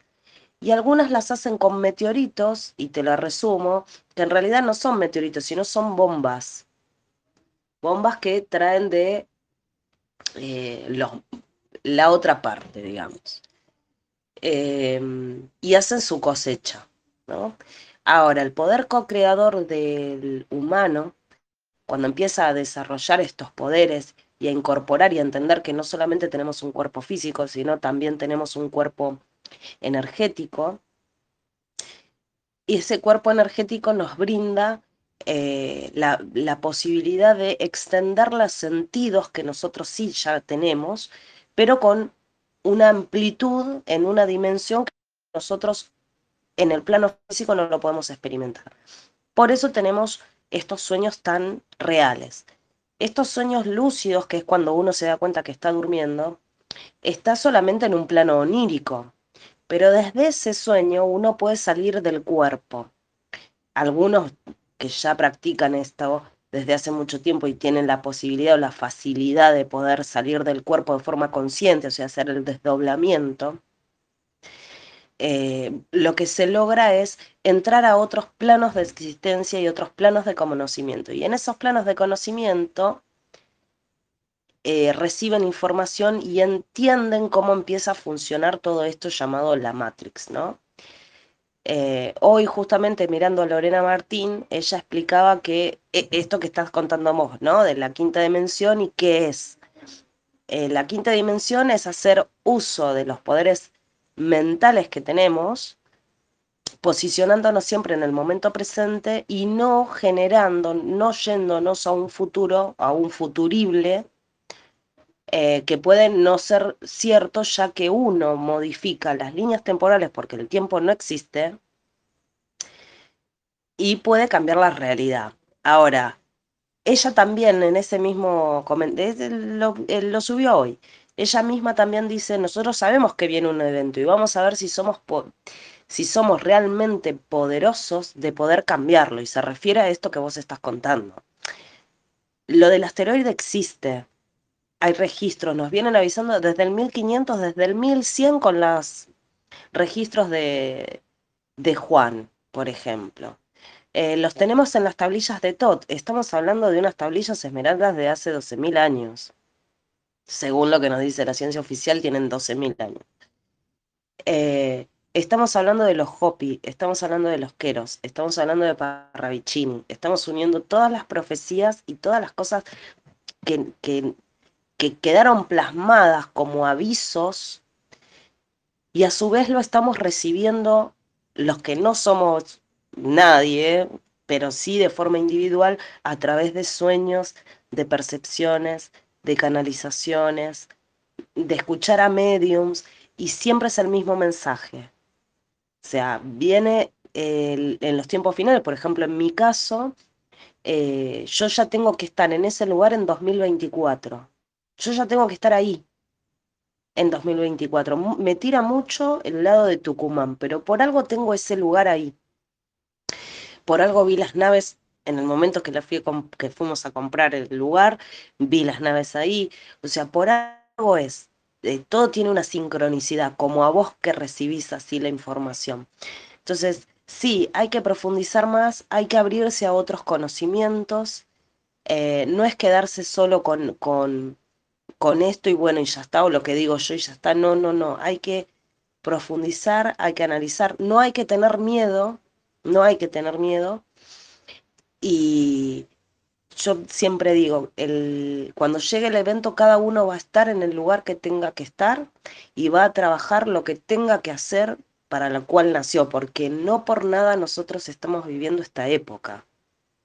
Y no por nada nosotros venimos de una infancia que no éramos nenes normales, eh, nuestras amistades, nuestra vida, nuestras relaciones, nuestros trabajos, eh, siempre nos sentimos distintos. Les voy a dar un dato curioso. Eh, para todos ustedes que están en Argentina o en Francia, noten que en algún determinado momento ustedes van a empezar a ver más extranjeros de cualquier parte del mundo en Sudamérica. Se van a dar cuenta, yo que después del 2022, la cantidad de gente eh, extranjera que se va a ir a vivir a Sudamérica va a ser mucha. ¿Sí? ¿Por qué digo esto? Es una intuición mía, pero yo en los últimos tiempos en donde estoy ahora, he visto que hay gente, yo creo que por cuatro, por cinco, por seis, he distinguido gente de Rusia, de Inglaterra, de Francia, de Alemania, de España, eh, de Turquía, de otras partes del mundo que, gente nunca antes había considerado irse a vivir a, Sudamérica, países como, eh, yo qué sé, Perú, Colombia, Ecuador, Argentina, están ustedes, eh, Brasil, Chile, Uruguay, Paraguay. Hay demasiada cantidad de gente, no sé si ustedes en donde están en estos momentos, pues sea un lugar donde, donde en estos momentos con muchos, muchas personas turistas o alguna cosa que se quieran radicar en el país. No, no, yo la verdad que no estoy, eh, me mudé hace menos de un año cerca de la costa atlántica, o sea, del lado del Atlántico. No estoy, no estoy con gente, o sea, sí es un lugar turístico, pero ya terminan las vacaciones y la verdad que no me crucé, vi mucha gente, pero no me crucé extranjeros. Pero sí sé en donde yo compré en Córdoba, que es en el centro del país, y ahí noté más extranjeros de todas partes del mundo que recibieron un llamado a venir a Argentina. No saben ni el por qué. Si eso lo noté. de gente de Suiza, gente de eh, Japón, gente, mucha gente europea, mucha gente europea y muchos americanos a mí me sorprendió en la cantidad de gente rusa, o sea, de Rusia, que hay viviendo en el país. O sea, ya hay colonias eh, donde, lugares donde hay asentamientos de personas rusas. ¿Sí? Sí. Personas de Inglaterra, personas de Estados Unidos. Hay, por ejemplo, acá donde nosotros estamos, en el área donde yo estoy, eh, te encuentras mucho extranjero. Por ejemplo, hay ingleses, hay franceses, eh, hay mucha gente de muchas partes que, uno antes no veía. Y, o sea, yo eso lo atribuyo a lo que va a pasar en el futuro. Sí, inconscientemente son sus guías que los están guiando a estos lugares. Claro, eso te iba a preguntar. Vos lo, vos lo notás como que están siendo guiados a estos lugares. Y yo le quería hacer una pregunta a Marite. Eh, la verdad que yo cuando la escucho hablar, era tal cual lo que yo sé desde que tengo uso de razón. O sea, toda mi vida estuve esperando el asteroide y toda mi vida, por eso compramos ahí. Y, y bueno, como una preparación, o sea, yo no sé si viviré el después, pero sí sé que eh, tengo que ir a ese lugar, ¿no? Y el tema de las entradas y de los portales y de las ciudades y todo eso, eh, sé que se está recibiendo mucho en, eh, en canalizaciones o en preguntas sobre el tarot, ¿no? Gente que va a, buscar estas, estas respuestas a gente como Marita. ¿Qué puede aportar eh, Marita, perdón, Marité? ¿Qué puede aportar ella desde su labor cotidiano sobre estas manifestaciones donde la gente se está sintiendo guiada a cambiar su rutina, cambiar su vida, que se siente motivada a salir y a buscar algo que todavía no saben qué es?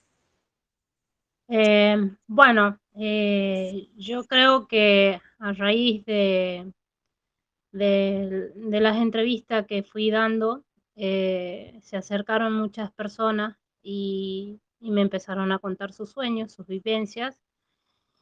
Y es como que lo que yo aporté, lo, es como que se animaron a dar, a dar, digamos, a tomar decisiones drásticas ¿En qué sentido? En, dejar eh, todo, venderlo e irse. Por ejemplo, gracias al canal de, John, yo conocí a un grupo de personas de Buenos Aires. Bueno, la, que guiaba a este grupo es, canalizadora y bueno, a ella le marcaron que, tenía que venir a Tucumán y específicamente eh, a San Javier, de, de, donde yo me veo viendo el evento de, la gran ola que se acerca.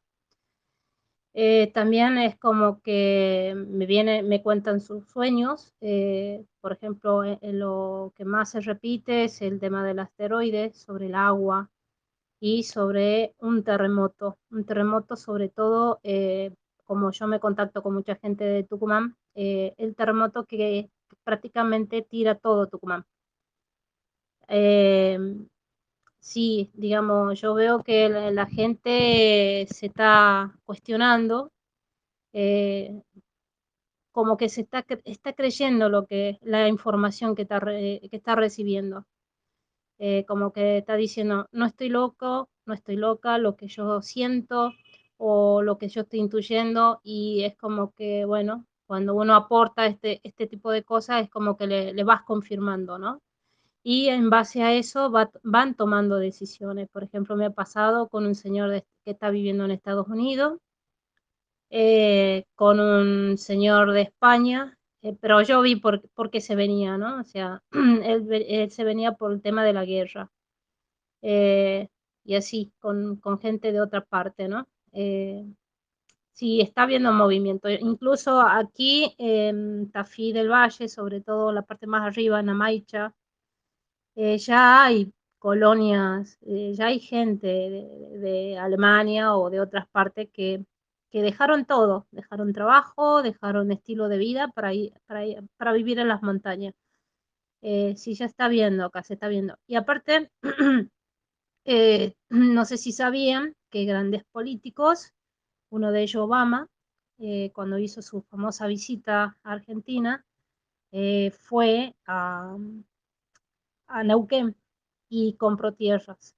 Y así muchos, digamos, magnates, millonarios y políticos.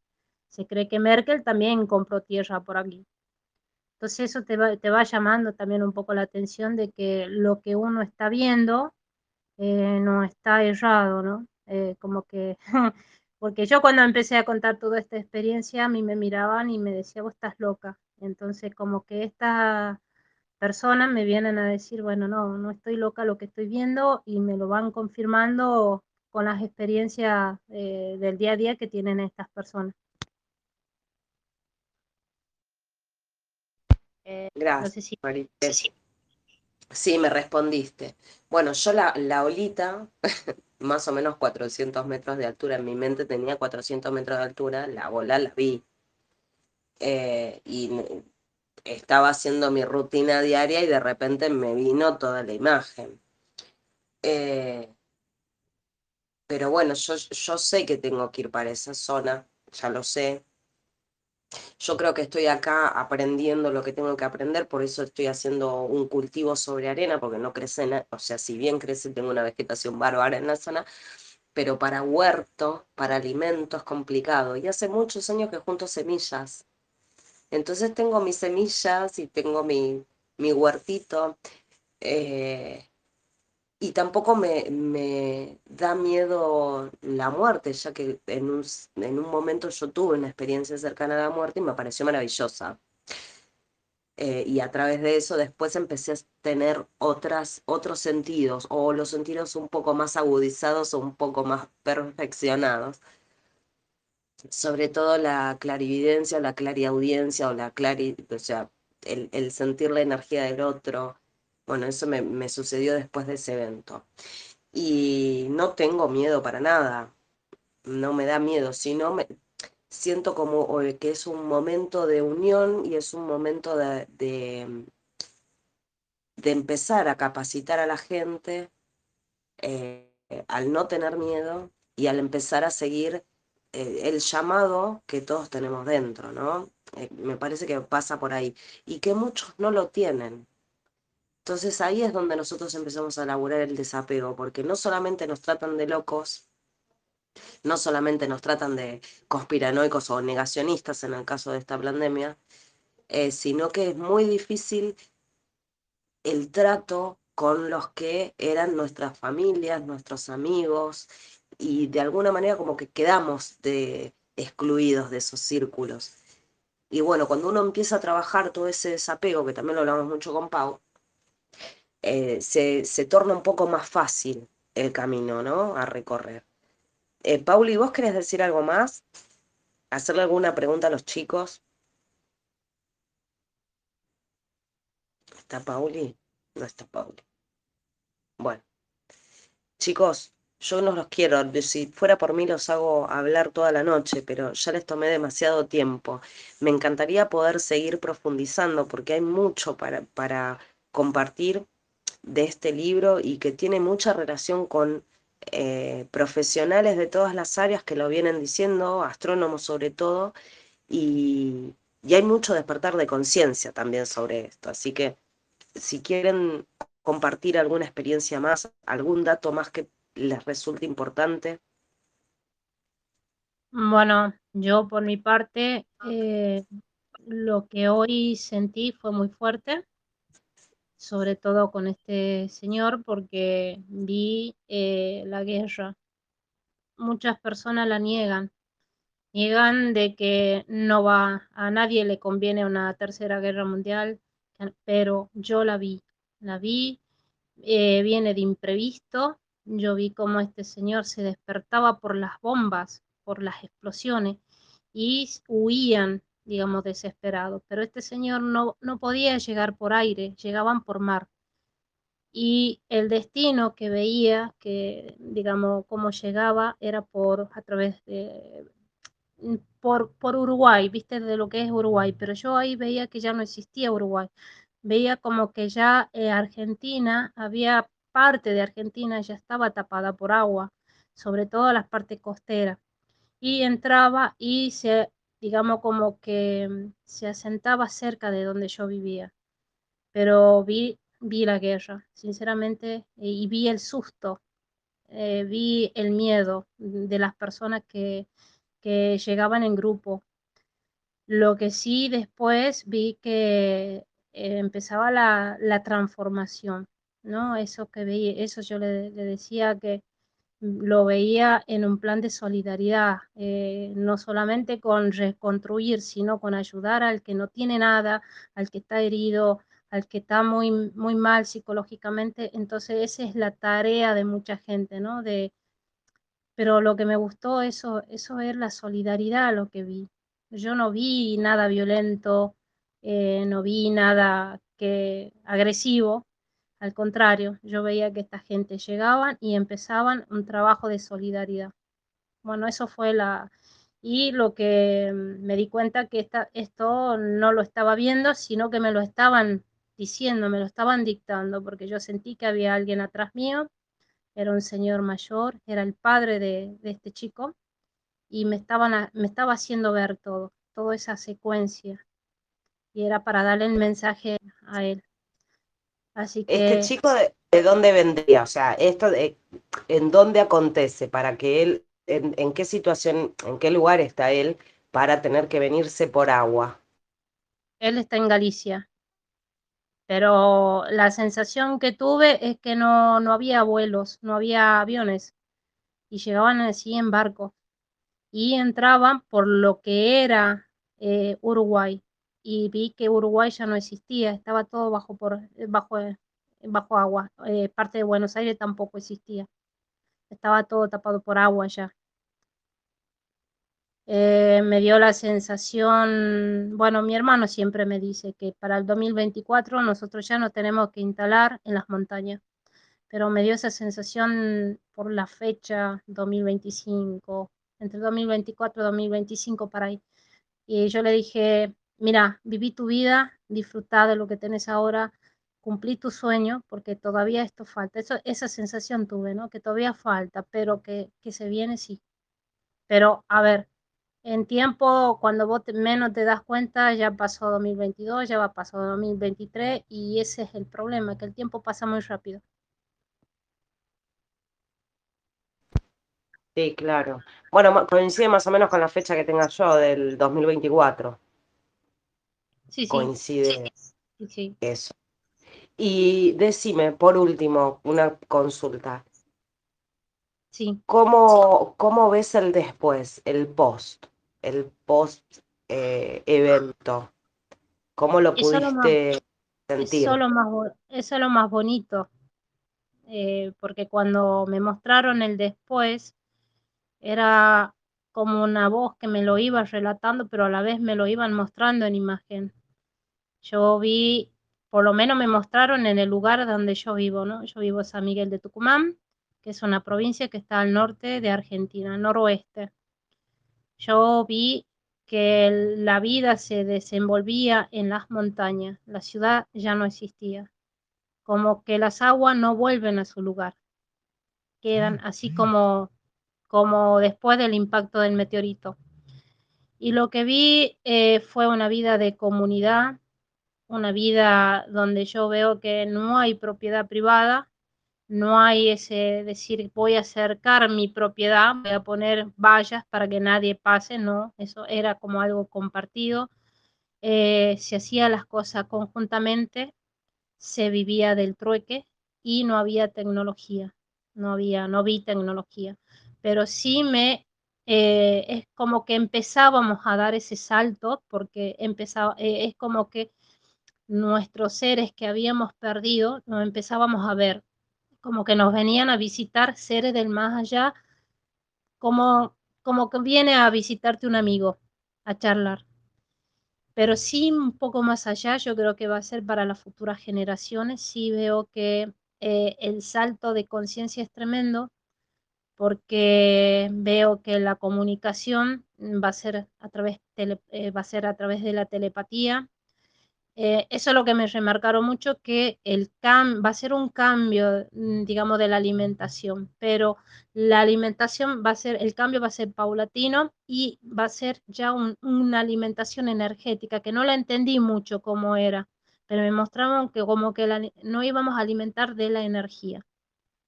Eh, por ejemplo, si querías visitar a alguien que estaba muy lejano, tenías ese poder de bilocarte de trasladarte a nivel, digamos, energético, y, pero eso ya es para más allá. Yo creo que nosotros somos la transición. Lo que, que lo que quedemos y quedamos, eh, vamos a ser, digamos, eh, personas que de tránsito para lo que se viene, ¿no? Pero es como que nosotros ya vamos a empezar a vivir algo muy distinto. Es como un cambio, no sé, un cambio radical donde no veo violencia, no veo maldad, no veo el decir esto es mío, no veo egoísmo. Y, y eso, bueno, lo, lo, veo no solamente, no, sino con, como yo digo, ¿no? Cuando viene alguien a mi consulta, a veces son disparadores para que yo siga viendo porque la veo en tal lugar, que está haciendo tal cosa en un futuro. Más bueno, o menos, ese me, es el, el, después. Me das muchas respuestas porque yo tengo esa sensación también del después. Sí, y... pero eh, yo lo que le quiero recalcar, eh, y en eso no estoy de acuerdo con JJ Benítez, eh, de que se va a tardar nueve años de que no vamos a ver la luz del sol, porque yo sí vi que bajaban seres del cielo a purificar la tierra. Yo vi una enorme nave que estaba por el norte, eh, mm, la vi que absorbía agua por un lado y, y la liberaba por otro. Era como que la estaba purificando y a su paso iba abriendo, eh, digamos, la negrura del cielo. Es como que a su paso ya se podía ver el sol. Es como que mm, no veo eh, que se pase mucho tiempo, porque aparte, una de las preguntas, em, preguntas muy inteligente que me hizo mi sobrino cuando yo le, le relataba todo lo que vi. Y me dijo, bueno, tía, ¿cómo nos ves? ¿O cómo te ves vos? Dice, ¿no ves viejo, adulto? Y yo le dije, yo los veo igual que ahora. Entonces, el, el después yo los veo igual. O sea que no es que pasó el tiempo cuando se hace esta limpieza, sino que yo creo que va a ser inmediatamente después del impacto. Buenísimo, porque, a ver, no lo, la realidad era poder sacar información de ustedes que en este momento presentan todo esto y a mí me viene por sincronicidad y es tal cual lo que yo sé. Y lo sé a través de mi mamá que ya no está con nosotros, de hace unos cuantos años atrás, eh, pero sí, es un frío intenso, hay que, super, hay que aguantar, tener mantas, tener abrigo eh, supongo que los tres días de oscuridad tiene algo que ver. Y después en, un corto plazo de tiempo eh, se hace una limpieza del planeta con ayuda de vecinos o amigos o con una tecnología que, se, que sí se puede eh, hacer y se hace una limpieza y una purificación total del planeta. Eh, y está ese, esa sociedad donde estamos iguales, donde hay solidaridad, donde hay comunión, donde hay telepatía, donde hay eh, encuentros no solamente con los desencarnados, sino con eh, otros seres. Así que yo lo, yo lo, lo sé eso, no sé cómo explicártelo, pero lo sé. Así que es buenísimo. Y de los tres días de oscuridad, ¿sabes algo? Supongo que tiene relación. Bueno, el tema de la oscuridad está relacionado con unas nubes negras que yo siempre veo, ¿no? Cuando yo veo situaciones, eh, esto me pasó dando reiki a un señor, ¿no? Este señor vive eh, en una zona rural. Eh, vino a visitarme porque, bueno, necesitaba reiki. Entonces yo impongo las manos en su cabeza, pero fue poner la mano en su cabeza y es como que me vino una imagen eh, tan vívida, era como que estaba ahí. Eh, el horizonte era oscuro, muy oscuro, negro, pero en la zona de Tucumán el sol, mm, vi que era mediodía por, la, posición del sol, pero la luz era como si fuera el atardecer y ellos estaban armados eh, defendiendo sus casas porque desde la oscuridad que veía en el horizonte se acercaba un grupo de gente huyendo y a su paso iba arrasando con casas, arrasando, o sea, era un grupo de gente violenta que iban escapando. Eh, después, eh, mi mamá, en su momento de agonía, eh, ella ya, digamos, como que eh, antes de agonizar, ella como que perdía la memoria, perdía, hablaba cosas incoherentes que nosotros no le llevábamos la atención. Pero eh, me recuerdo que estábamos con mi sobrina y ella dijo, como, como si fuera, como si lo estuviera viviendo en ese momento. Y nos dijo, ¿qué le pasa al sol? No sé, le digo, mamá, ¿qué ves? Dice, mira, se vino una nube negra y tapó el sol. Y veo que la gente está corriendo como loca, de, desesperada de un lugar a otro. Y pasan los días, pasan al otro día, al siguiente, y el sol no sale. ¿Qué le pasa al sol? Entonces con mi sobrina eh, nos, quedamos mirando porque eh, da la casualidad que una semana antes ella me dice, yo tuve un sueño vi cómo se acercaba unas nubes negras muy oscuras que daba mucho miedo desde el norte. Entonces, eh, una de las formas de ver es agarrar las manos de las personas. Entonces le agarré la mano y vi, ahí la vi, que se venía esa nube y tuve el contacto con su guía espiritual, que el mensaje para ella era decir, no temas, que no te va a pasar nada. Pero sí eh, está, no sé si a qué se deberá, si es- será Del- algo volcánico, pero Marita. no lo sé. Me da la, la sensación de que es algún volcán de, de gran envergadura para, para que se ponga todo oscuro, pero es una oscuridad y siempre veo la oscuridad en el, en el horizonte, algo muy oscuro. Y cuando veo, porque yo vi como Japón se perdía, eh, se hundía, eh, la oscuridad da miedo, no es una oscuridad de la noche, yo no sé, esta oscuridad da miedo. Sinceramente, eh, te estremece el alma ver, no sé a qué es, qué se debe eh, esto. La verdad que no, nunca me lo, me lo puedo explicar. Cuando cae el, me- el meteorito ya está oscuro. El meteorito es enorme, es enorme. Eh, era como que yo estaba ahí enfrente del impacto y vi eh, cómo levantaba la roca ya derretida y empezaba a caer eh, por todo Estados Unidos, por las costas de México. Y, vi cómo empezaban a morir los animales y eso la verdad que me provocó mucho dolor. Es un dolor intenso adentro y dije, no quiero ver más, por favor, no quiero ver más, no quiero. Así que, pero yo lo que veo, a mí me recalcaron, el meteorito es una roca de hierro. Eso me lo dijeron dos veces cuando yo pregunté, ¿por qué veo el agua? ¿Por qué veo esa ola? Y me dijeron, un meteorito. Y me lo recalcaron, es de hierro. Lo vi, la forma, todo. Y es muy parecida a la forma de cuando yo vi el libro de JJ Benítez. Es parecidísima. Y eso es lo que me ha llevado a mí, digamos, a investigar también, a leer el libro.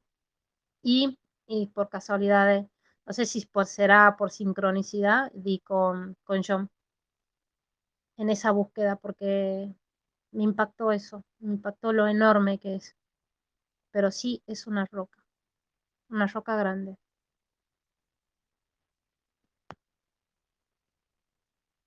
No sé si Bueno, chicos, preguntar algo no, más. yo no les quiero, no les quiero sacar más tiempo. Estamos una hora y media más o menos. Eh, bueno, yo les dejo la invitación abierta para hacerlo un, un nuevo audio para seguir contando, tal vez un- un- con algunas preguntas que vayan surgiendo y, y cómo prepararnos, ¿no? Cómo prepararnos no solamente mentalmente, sino prepararnos emocionalmente. Sí, sobre todo la parte del desapego, porque antes de esto van a empezar a suceder otras cosas más y que Sí, nos van a sí. obligar a, a, a desapegarnos. Yo, eh, yo veo que muchas se van a perder familias enteras, pero no veo por qué el qué lo ocasiona. Bueno, supongo que será el pinchazo, ¿no? Pero yo veo que la- las personas fallecen y se pierden familias y va a haber zonas, eh, digamos, van a, van a quedar zonas despobladas. Por ejemplo, yo veo a Tucumán vacío, despoblado, con muy poquita gente que se hace la vida imposible porque no va a haber quien cumpla tareas fundamentales que es para una ciudad. Eh, vas a querer ir a comprar algo en una, qué sé yo, en una ferretería, te va a hacer falta algo, pero que no va a haber quien te la venda o va a estar todo así abandonado. Y no sé, eh, yo creo que con lo que está pasando con el tema del pinchazo, creo que es eso. Eh, justo en una población tan pequeña como es Tucumán, que tiene un millón seiscientos, setecientos, ya lleva más de un millón de personas vacunadas.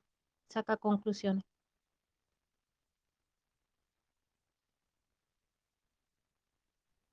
Sí, eh, aquí estoy. Eh, eso también lo, lo percibo y mi hija en el sueño que, que os relataba, Ella dice, no nos vamos todos. Mucha gente no va a Creo que te estoy escuchando un poco lejos.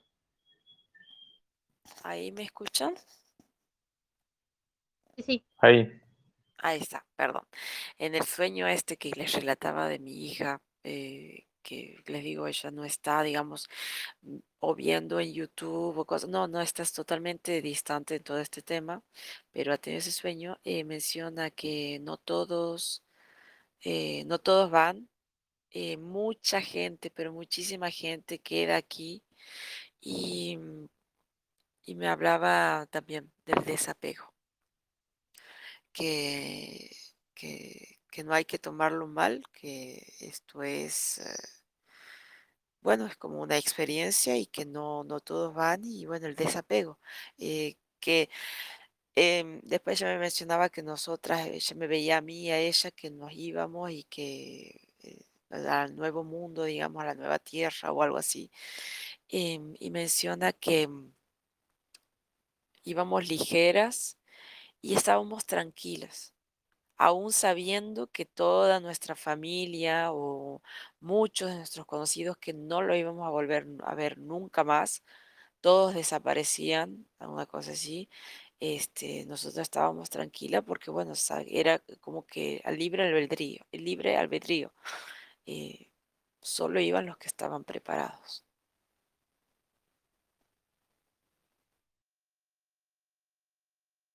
Como dato curioso, eh, yo antes de empezar a ver todo esto, yo estaba viviendo en España y un día en una reunión familiar con esta familia en la que yo estaba en contacto, se me dio por decir, la tres cuarta parte de la humanidad va a desaparecer.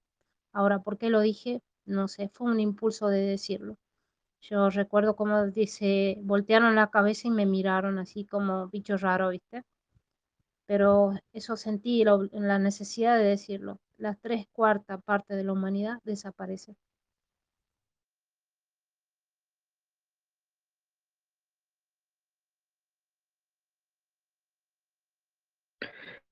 Esa parte me parece, a mí realmente me parece muy, pues muy fuerte, ¿no? Porque habrá, habrá gente que no va a estar preparada para todo esto.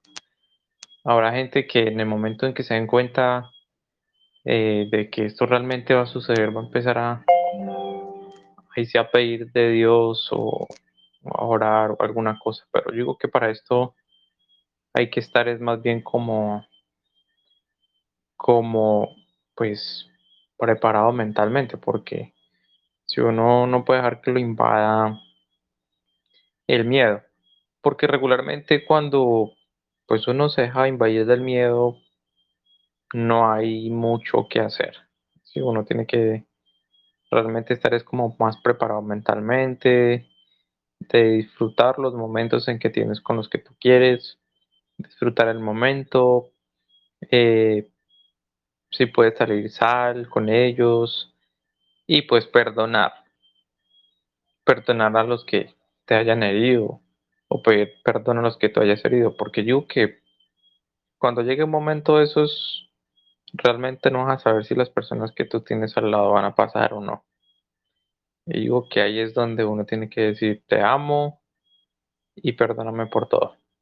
Porque en el momento en que uno ya no los tenga, pues ya no se va a poder decir absolutamente nada, ¿no?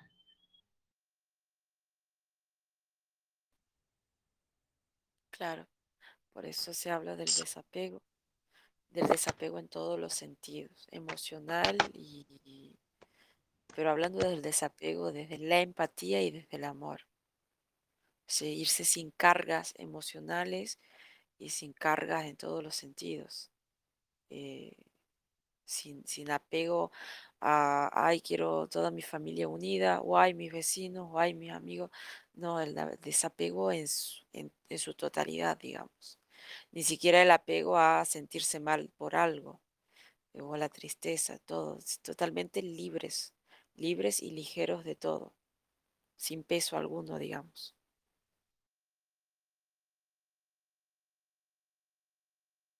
Eh, sí, eh, totalmente de acuerdo con vos, pero como yo siempre he dicho, eh, una cosa es hablarlo y otra cosa es vivirlo. como yo le dije a, a mi cuñada, ¿no? Porque ella me dijo, vos, vos me dijiste que tu mamá iba a fallecer. Y yo le dije, sí, pero una cosa es que yo te lo haya dicho y otra cosa es vivirlo. Yo creo que vamos a tener eh, sentimiento muy fuerte, eh, dolor, porque eso lo he estado viendo con gente que han venido a mi consulta, ¿no? O que me han hecho que haga evidencia con determinada foto, ¿no? Por ejemplo, recuerdo una, de una mujer que es muy superficial, eh, en- entretenida en muchas cosas, veía que en este terremoto que va a acontecer en Tucumán, ella perdía la casa y la veía cómo lloraba desconsoladamente por esa casa que perdió. Pero eso la cambiaba totalmente y se hacía una persona sumamente espiritual. O sea que ese salto a la espiritualidad es pasar por la noche oscura, como dice San Juan de la Cruz. Eh, a eso es lo que yo siempre apunto, ¿no? Que yo veo que ligeramente se habla de ese desapego, pero se obvia el tránsito de lo que, de lo que implica. Y si vamos desde el punto de vista psicológico, eh, es hacer un gran trabajo de duelo. Ya no es por una persona, sino imagínate que veas que pierdas tu familia. Es un duelo por cinco, por seis o por tres. Eh, entonces, yo creo que a la hora de hablar de eso, de desapego, hay que hacer tomar conciencia de lo que implica el desapego. Es un trabajo de duelo, un duelo psicológico y un duelo espiritual.